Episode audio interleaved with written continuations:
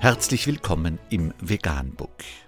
Wir liefern aktuelle Informationen und Beiträge zu den Themen Veganismus, Tier- und Menschenrechte, Klima- und Umweltschutz. Dr. Med Ernst Walter Henrich am 10. Mai 2019 zum Thema Fakten über die Jagd. Unter www.wildbeimwild.com ist nachfolgendes zu lesen. Hobbyjäger produzieren viele Ausreden, um ihren Zeitvertreib zu rechtfertigen.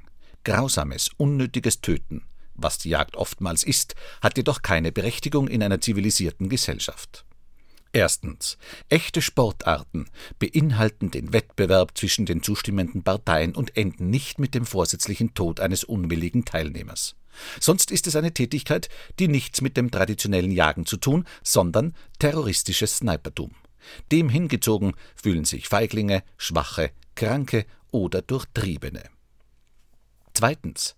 Jagdverbände und kontonale Ämter für Jagd und Fischerei wollen Beutegreifer wie Wölfe oder Luchse dezimieren, um die Beutetiere wie Reh, Gams oder Hirsch vor ihnen zu schützen.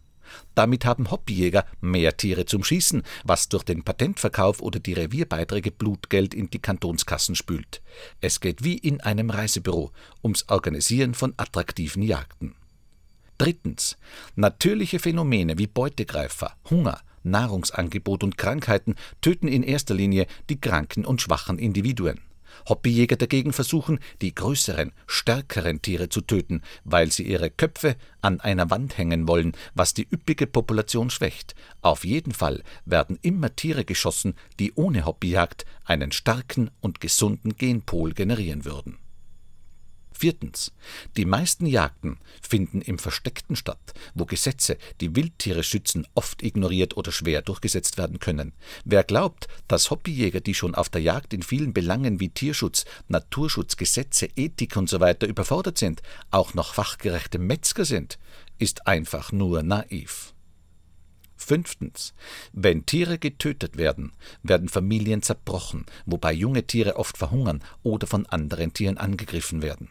Für Tiere wie Wölfe oder Füchse, die meist monogam und in eng verbundenen Familieneinheiten leben, kann die Hobbyjagd ganze Sozialstrukturen zerstören. Sechstens. Hobbyjäger verletzen und töten oft andere Tiere als diejenigen, die gejagt werden, einschließlich Pferde, Kühe, Esel, Hunde und Katzen. Manchmal verletzen oder töten Jäger sogar sich selbst oder andere Menschen, wie Wanderer oder andere Hobbyjäger. Hunde, die für die Jagd verwendet werden, verbringen nicht selten das ganze Jahr über ein leidiges und trostloses Leben in einem Zwinger und können sich nur während der Jagdzeit austoben. Einige Hunde gehen bei der Jagd verloren oder werden getötet. Gejagte Tiere sterben oft nicht schmerzlos oder schnell. Viele Tiere müssen mehrmals geschossen werden.